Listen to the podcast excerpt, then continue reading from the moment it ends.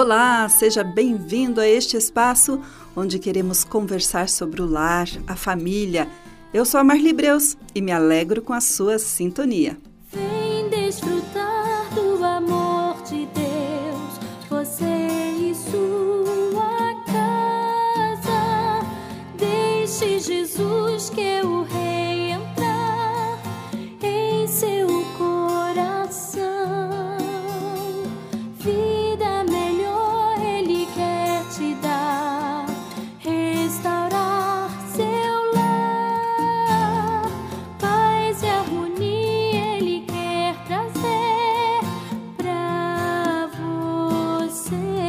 Seja muito bem-vindo ao nosso lar, doce lar.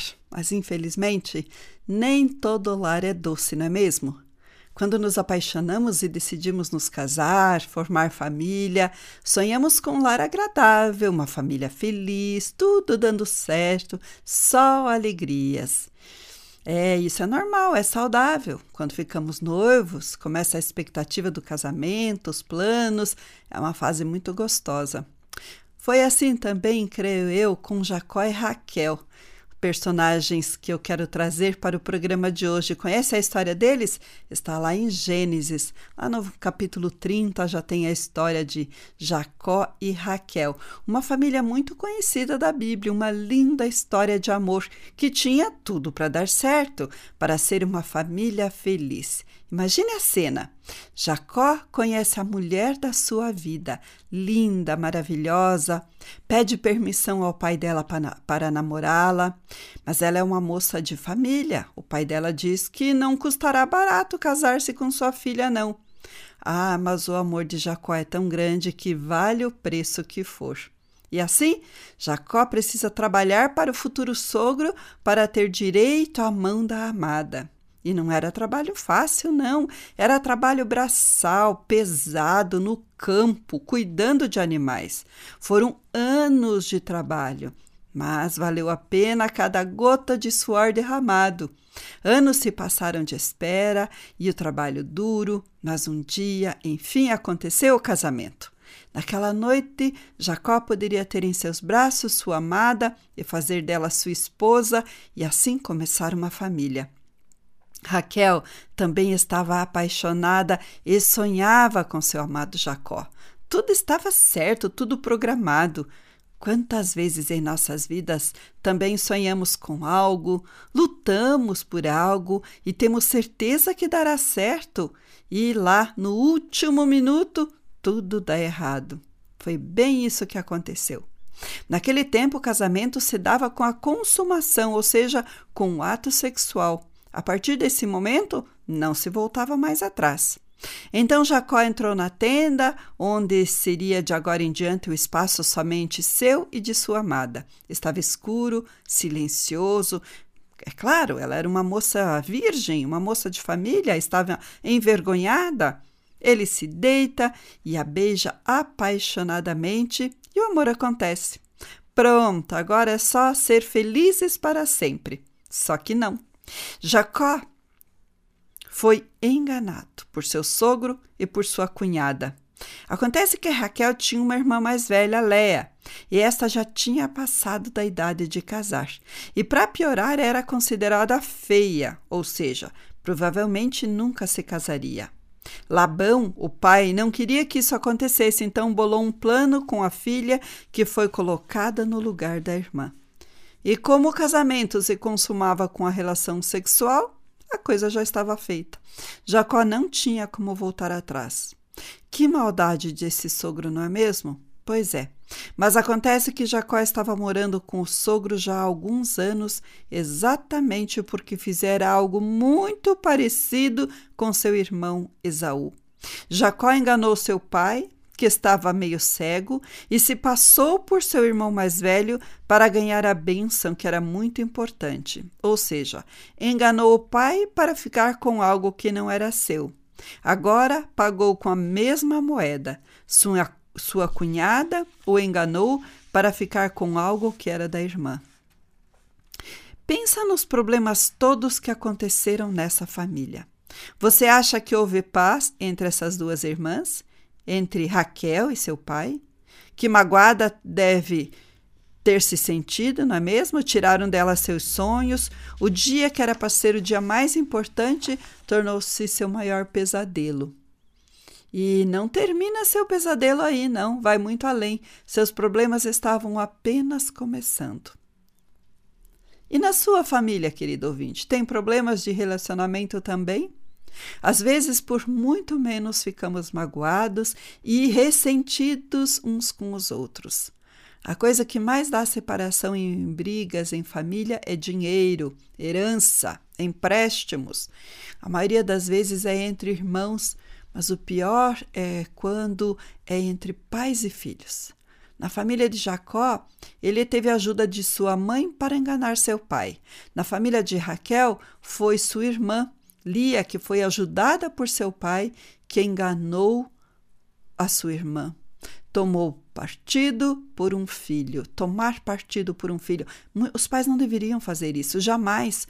Mas aí nós vemos uma mãe tomando partido por um filho e depois um pai tomando partida por uma filha, para enganar o outro. Isso é muito triste.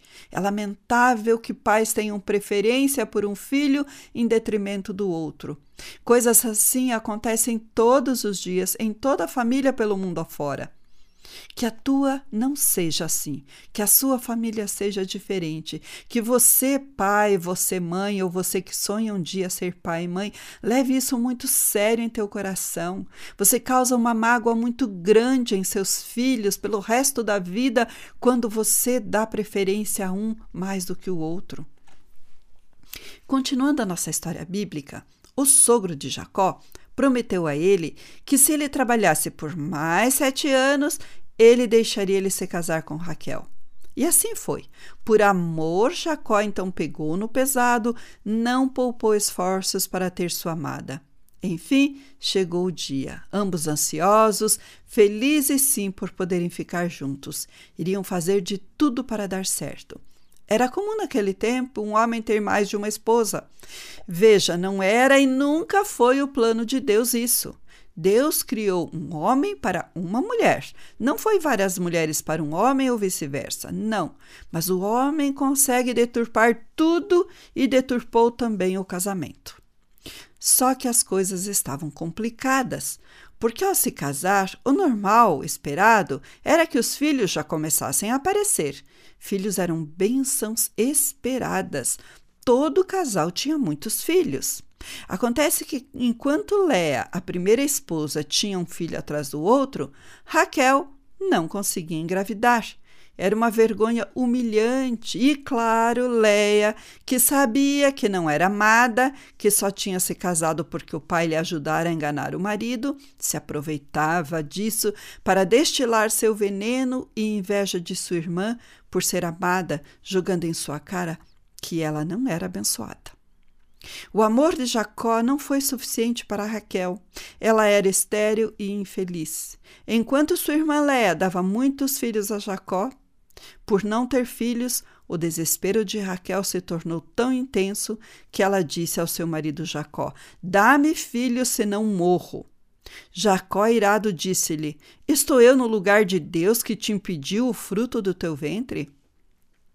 Assim como Sara, que deu sua serva Agar para ter um filho com Abraão, Raquel não esperou no Senhor e deu sua serva Bila a Jacó. Ele então teve dela dois filhos, Dan e Naphtali. O casamento com as duas irmãs trouxe dificuldades, ciúmes e conflitos. A competição entre elas era constante. Quando a serva de Raquel teve o segundo filho, esta disse que com grandes lutas havia prevalecido. A passividade de Jacó em sua casa alimentava a rivalidade e a competição entre suas mulheres e contribuía para que houvesse dor, frustração e competição. Leia, a mulher mais velha e desprezada, era um trágico retrato de dor, ódio e desapontamento. Raquel era a esposa amada, mas sentiu-se ameaçada quanto a irmã gerava filhos e ela era incapaz de conceber. Quando expressou sua insegurança a Jacó, ele ficou irado. Em desespero, Raquel entregou sua serva e ela deu um filho. Leia então elevou o valor das apostas e também acrescentou sua serva à confusão. O conflito chegou às raias do ridículo quando Leia pagou a Raquel pelo privilégio de passar uma noite com o próprio marido. Jacó, por se negar a agir como um marido sensível, constrangeu as quatro mulheres a uma vida deplorável. Sim, quatro: Leia e a sua serva, Raquel e a sua serva. Em todos os, entre todos os enganos de Jacó, um dos piores foi o favoritismo que ele mostrou para com Raquel. É evidente que Leia não era a mulher que ele queria, ainda assim era casado com ela. Também não parecia se preocupar com todos os filhos que tinha com Leia. A rivalidade e o ciúme entre os irmãos era estimulado quando favorecia o primeiro filho de Raquel e desprezava os outros. O ódio era tanto que chegaram a vender o primogênito de Raquel como escravo. Finalmente, quando Raquel pôde dar um filho a Jacó, chamou de José, que significa que ele acrescente, dizendo: Acrescenta-me, Senhor, ainda outro filho. Raquel teve o seu pedido de ter mais um filho respondido pelo Senhor, apesar de ter reconhecido que sua façanha foi por Deus. Ela não deu graças e continuou preocupada consigo mesma, querendo recuperar o tempo perdido. Talvez pensasse em ter tantos filhos quanto Leia. Por isso não agradeceu a Deus, mas disse que o Senhor me acrescente outro filho. Este seu pedido acabou custando-lhe a vida, pois ao dar à luz ao seu segundo filho, ela teve dificuldades. Morreu chamando seu filho de Benoni, mas Jacó o chamou de Benjamim. E aí, quem foi feliz nessa família? Tantos enganos, tantas brigas, disputa, todos erraram e acabaram cometendo muitas tolices. Na nossa vida familiar, precisamos analisar quando começam as brigas e desentendimentos, a começar por nós. É preciso uma avaliação pessoal. Qual tem sido o meu papel? Tenho sido conciliador ou criador de problemas?